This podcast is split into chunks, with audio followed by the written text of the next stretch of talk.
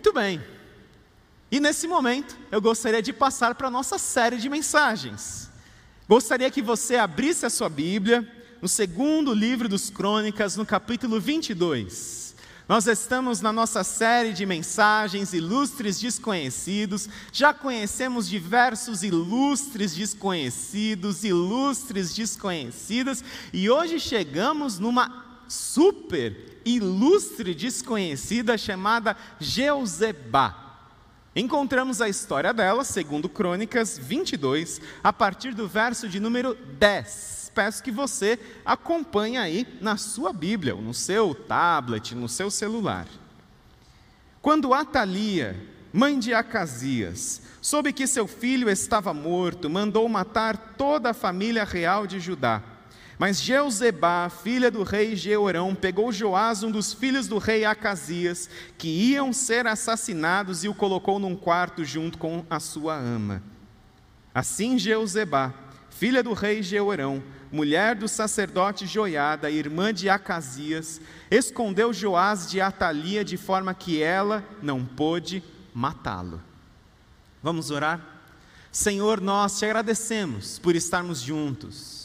Te agradecemos por tudo o que nós já ouvimos da Sua parte nesta celebração de adoração e pedimos para que o Senhor continue a falar a nós. Em nome de Jesus, amém. Uma das mulheres que mais influenciaram a história da humanidade é uma das mulheres mais desconhecidas de toda a história. Hoje, nós vamos reparar este erro e falar daquela cuja vida passa até mesmo desapercebida pelos leitores mais assíduos das Escrituras. Eram tempos e dias sombrios no Reino do Norte e no Reino do Sul, no Reino de Israel e no Reino de Judá. Eram dias em que tudo parece estar perdido, em que o mal avança e silencia os bons, o mal avança e cala toda forma de esperança. Uma, uma nuvem sombria pairou sobre o céu, tanto do reino do norte, o reino de Israel, como no reino do sul, o reino de Judá. Uma nuvem sombria parou no céu político, econômico, religioso, moral e espiritual daqueles dois reinos. E para conhecermos um pouco mais sobre a nossa ilustre desconhecida desta manhã, nós precisamos também conhecer a história de uma outra desconhecida e muito poderosa, uma princesa chamada Atalia.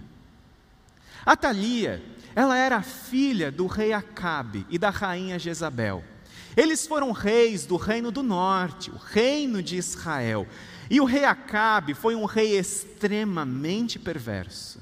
Nos conta, nos conta 1 Reis, capítulo 16, versos 30 e 31, que o rei Acabe, filho de Onri, fez o que o Senhor reprova mais do que qualquer outro antes dele. Ele não apenas achou que não tinha importância cometer os pecados de Jeroboão, filho de Nebate, mas também se casou com Jezabel, filha de Etibaal, rei dos Sidônios. O rei Acabe foi um rei extremamente perverso. E Atalia era filha do rei Acabe e da rainha Jezabel. Como disse, os reinos estavam divididos: reino do norte, Israel, reino do sul, Judá. E chegou um tempo em que se houve uma tentativa de aproximar estes dois reinos, numa aliança política. E então Atalia, filha do rei Acabe, se casou com o rei Jeorão, que era rei do reino do sul, o reino de Judá. Numa tentativa de aproximar Judá e Israel, o reino do norte e o reino do sul. Só que Atalia, ela era tão perversa como a sua mãe Jezabel. E ela influenciou negativamente o rei Jeorão. E após oito anos de reinado do rei Jeorão, Jeorão morreu. E então o filho de Jeorão, com Atalia, o Acasias, ele subiu ao trono. E Atalia continuou influenciando negativamente, sendo uma péssima influência. Nos conta, segundo Crônicas 22, que Acasias tinha 22 anos de idade quando começou a reinar e reinou um ano em Jerusalém. O nome de sua mãe era Atalia, a filha de Acabe e Jezabel. Ele também andou nos caminhos da família de Acabe, pois a sua mãe lhe dava maus conselhos. A mãe de Acasias, Atalia, dava maus conselhos para o seu filho. E após um ano de reinado, Acasias morreu. O trono de Judá ficou vago. E Atalia viu naquele trono vago uma oportunidade dela estar no poder. E não apenas dela estar no poder, mas dela permanecer no poder. Atalia passa a, a, encarnar aquilo que Maquiavel escreveria dois mil anos depois da sua vida, da sua existência, de que para um rei é, importa ser temido do que amado. Para um rei importa mais ser temido do que amado. E a Thalia vai se importar em ser mais temida do que amada, vivendo a máxima maquiavélica de que para permanecer no poder, os fins justificam os meios. A Thalia vai viver essa máxima maquiavélica preferindo ser temida do que amada. Então ela vai ordenar, a Thalia ordena o assassinato de todos os seus netos. O assassinato não apenas dos seus netos, mas também de todos os candidatos que pudessem ter uma mínima chance de subir ao trono de Judá. Atalia elimina todos da dinastia real de Davi, elimina todos da casa real de Davi. Atalia não apenas desejava o poder, mas Atalia desejava permanecer no poder. Então ela espalha terror, ela espalha pavor, assassinando todos os possíveis candidatos ao trono de Judá, que pudessem de alguma forma ameaçá-la. E então, não tendo nenhum candidato ao trono de Judá, Atalia sobe ao trono de Judá e passa a reinar sobre o reino do sul, o reino de Judá. Sete anos depois, em que Atalia reinava soberana, gerando medo e pavor nos súditos do reino do sul, o reino de Judá. Sete anos depois que ela governava, gerando medo, gerando pavor e terror, Atalia, num belo dia, ela ouve gritos do templo de Jerusalém. E então ela pergunta para os seus liderados o que eram aqueles gritos. Não eram gritos de medo, eram gritos de euforia. E gritos que diziam: Viva o rei, viva o rei. A Thalia, a rainha, ela sai correndo na direção do templo de Jerusalém. E qual não foi a sua surpresa? Quando ela encontra o seu neto Joás, de apenas sete anos de idade, filho do rei Jeorão, seu filho do rei Acasias, seu filho, sendo coroado rei. E não apenas sendo coroado rei, mas tendo o apoio político do sumo sacerdote Joiada, a figura mais importante da sociedade judaica naqueles dias. A Thalia, então, ela grita: traição, traição. E Joiada, ao coroar, juntamente com a liderança de Judá, Joás, o único sobrevivente da dinastia de Davi, ao coroá-lo como rei de Judá, Joiada ordena que Atalia fosse presa e morta. E Atalia, sem entender como Joás tinha sobrevivido ao seu assassinato em massa, ela morre sob ordens do sumo sacerdote Joiada. Joás sobe ao trono de Judá com apenas sete anos de idade. A dinastia de Davi é restaurada sobre Judá e os súditos podem respirar aliviado, aliviados. Mas a peça-chave para entendermos essa trama digna de série no Netflix é justamente a nossa ilustre desconhecida Jeuzebá. Atalia tinha pensado que tinha assassinado todos os candidatos ao trono de Judá. Mas Jeuzebá, vendo que Atalia, os soldados de Atalia entravam de quarto em quarto em Jerusalém, assassinando todos os candidatos ao trono. Jeuzebá rapidamente entra no quarto do seu sobrinho, Joás, ainda recém-nascido, filho do seu meio-irmão Acasias.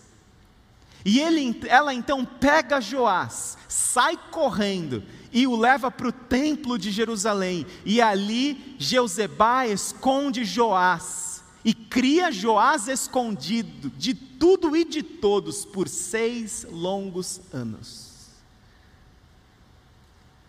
Jeuzebá tem o apoio do seu esposo, que era Joiada, o sumo sacerdote.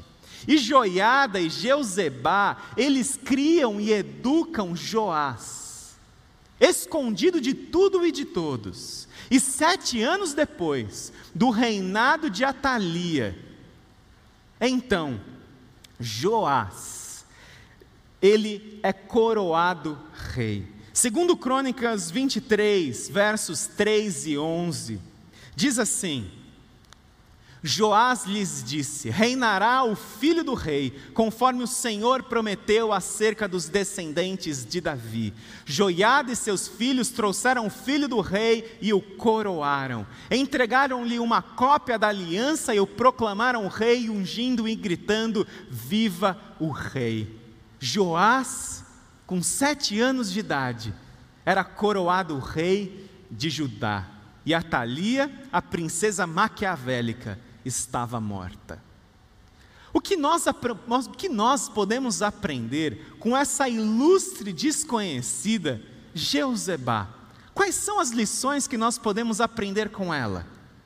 A primeira lição que nós podemos aprender com Jeuzebá é sobre batalhas. E o que nós aprendemos com Jeuzebá a respeito das batalhas da vida é: escolha sabiamente as suas batalhas. Todo general sabe que um exército dispõe de um recurso limitado de soldados e de armamentos. Eles não podem lutar contra todos os inimigos no mesmo tempo. É preciso escolher as batalhas. Eles não conseguem lutar, com todos os inimigos um atrás do outro.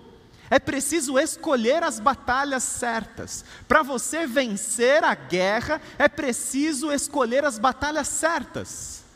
Jeuzebá, ela sabia escolher as batalhas certas. Jeuzebá era a princesa real da casa de Davi.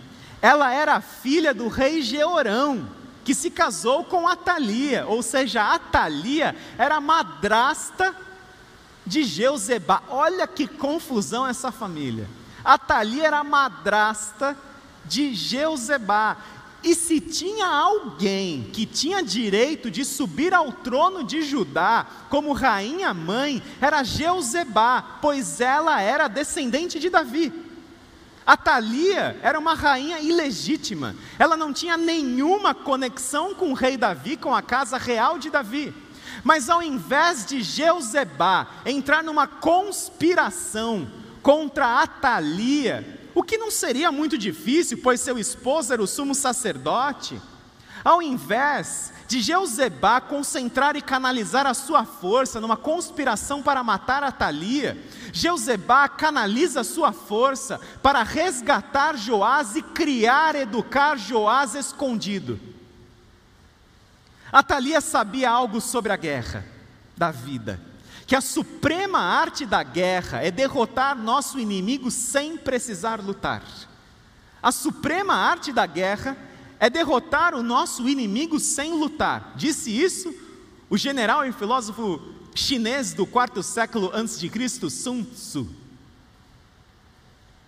E então Jeuzebá, ela canaliza suas forças em educar Joás, em esconder Joás, em manter Joás salvo e resguardado, protegido. Se você deseja com sabedoria escolher as batalhas corretas da sua vida, você precisa fazer como Jeuzebá, evitar os benefícios em curto prazo, pensando nos benefícios a longo prazo. Jeuzebá poderia ter desfrutado dos benefícios em curto prazo de ser uma rainha mãe em Judá. Mas a dinastia de Davi terminaria nela. Ela prefere concentrar as suas forças em educar e criar, em guardar e proteger Joás, que a longo prazo traria a dinastia de Davi de volta ao trono de Judá, do que ela usufruir os benefícios em curto prazo de ser rainha mãe em Judá. Ela tinha direito ao trono muito mais que a Thalia, mas ela não entra em embate com a Thalia. Ela concentra sua força em preservar Joás. Escolha com sabedoria as batalhas da sua vida, pensando em qual batalha vai proporcionar a você benefícios mais em longo prazo do que em curto prazo. Mas há uma segunda lição que nós aprendemos com Jeuzebá a lição que nós aprendemos com Jeuzebá é sobre o caos da vida. Porque, mesmo que a nossa vida, a nossa sociedade, o nosso mundo possa se encontrar no caos, há sempre algo que você pode fazer e triunfar. Há sempre algo que você ainda pode fazer, mesmo quando você reparar ao seu lado e você achar que o mal está prevalecendo, sempre há algo que você pode fazer para triunfar. E esse algo que nós podemos fazer para triunfar é praticarmos o bem. A Thalia, ela era dominadora e ela pensava nos seus próprios interesses. Jeuzebá, era generosa e pensava no bem-estar do reino de Judá. E essa atitude de Jeuzebá de simplesmente correr no quarto do seu sobrinho recém-nascido Joás e pegá-lo para esconder de Atalia e dos soldados de Atalia, essa atitude corajosa, ousada de Jeuzebá, ela teve repercussões por toda a história e nós hoje nós só estamos aqui por causa dessa coragem de Jeuzebá. Os reis do reino do norte de Israel, eles eram colocados ao trono independente da sua linhagem real. Inúmeras dinastias subiram ao trono de Israel. Mas o reino do sul, o reino de Judá, onde Atalia governou como rainha ilegítima, eles seguiam uma linha de sucessão que vinha do rei Davi. Porque a promessa divina era que o Messias, o Messias que reinaria para sempre, ele seria descendente do rei Davi.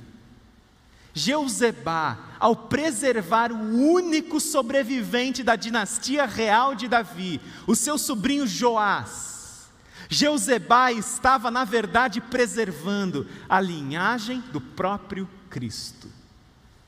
Na genealogia de Mateus, na genealogia mais famosa do mundo, nós não encontramos o nome de Joás. Diversos nomes foram suprimidos diante da lógica da genealogia hebraica.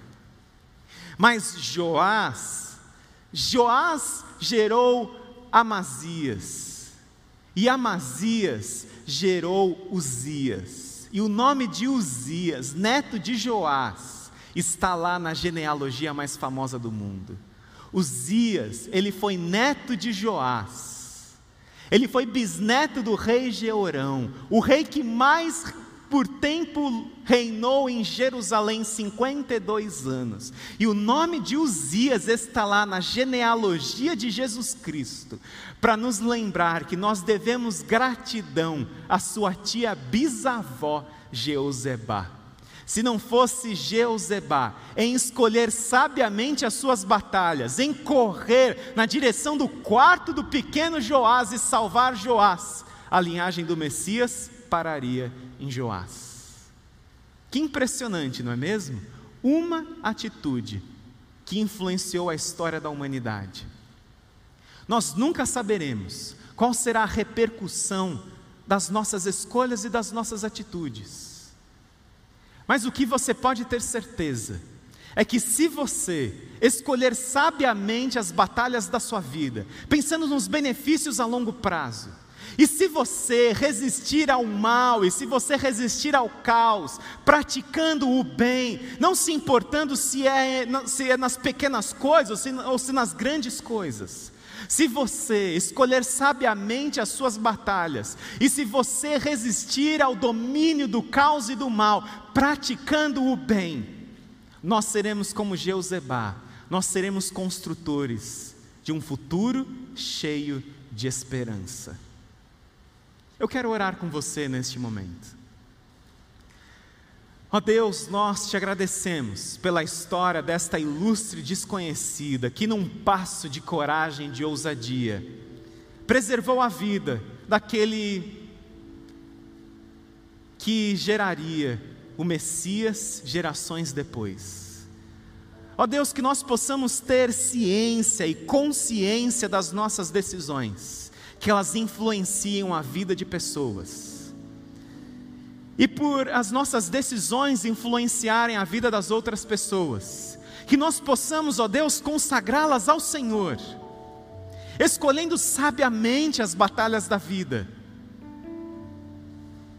lutando as batalhas que o Senhor deseja para nós, que façam sentido numa vida de compromisso com o Senhor e que nós possamos, ó Deus, resistir ao avanço do mal, praticando o bem, procurando soluções e saídas que, embora nos pareçam pequenas, insignificantes, podem gerar consequências que gerações futuras serão abençoadas, porque nós decidimos nos posicionar com coragem. Ó Deus, tenha misericórdia da tua igreja que neste tempo, que nesta geração, que nesta atual conjectura do nosso mundo, do nosso país, que nós possamos, ó Deus, resistir ao avanço de uma sociedade que jaz no maligno, tendo pequenas atitudes que visam o bem-estar das outras pessoas mesmo que seja necessário renunciar os nossos próprios prazeres, os nossos próprios benefícios, que possamos aprender com Jeuzebá e sermos construtores de um futuro cheio de esperança. Você deseja ser um construtor, uma construtora de um futuro cheio de esperança? Coloque a sua vida diante de Deus.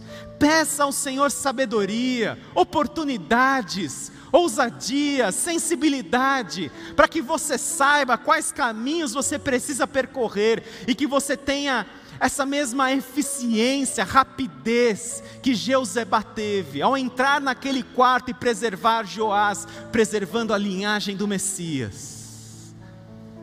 Que você teja, que você tenha esse senso de responsabilidade e urgência em ser aquela pessoa em que Jesus vai ser visto através de você. Nós podemos ver Jesus através de Jeuzebá e do seu ato de coragem em salvar Joás. Que as pessoas vejam Jesus em nós e através de nós, nos nossos atos de coragem de ousadia, de escolhermos sabiamente as nossas batalhas e de resistirmos ao mal praticando o bem que a graça do Senhor Jesus Cristo, o amor de Deus Pai e a preciosa comunhão e amizade do Santo Espírito de Deus estejam com todos do seu povo espalhados pela face da terra e que possamos ter esse senso de urgência e de missão que Jeusebá teve. É em nome de Jesus que nós oramos, amém. Que você tenha uma semana cheia da presença do Senhor Jesus. Um grande abraço para você e para sua família.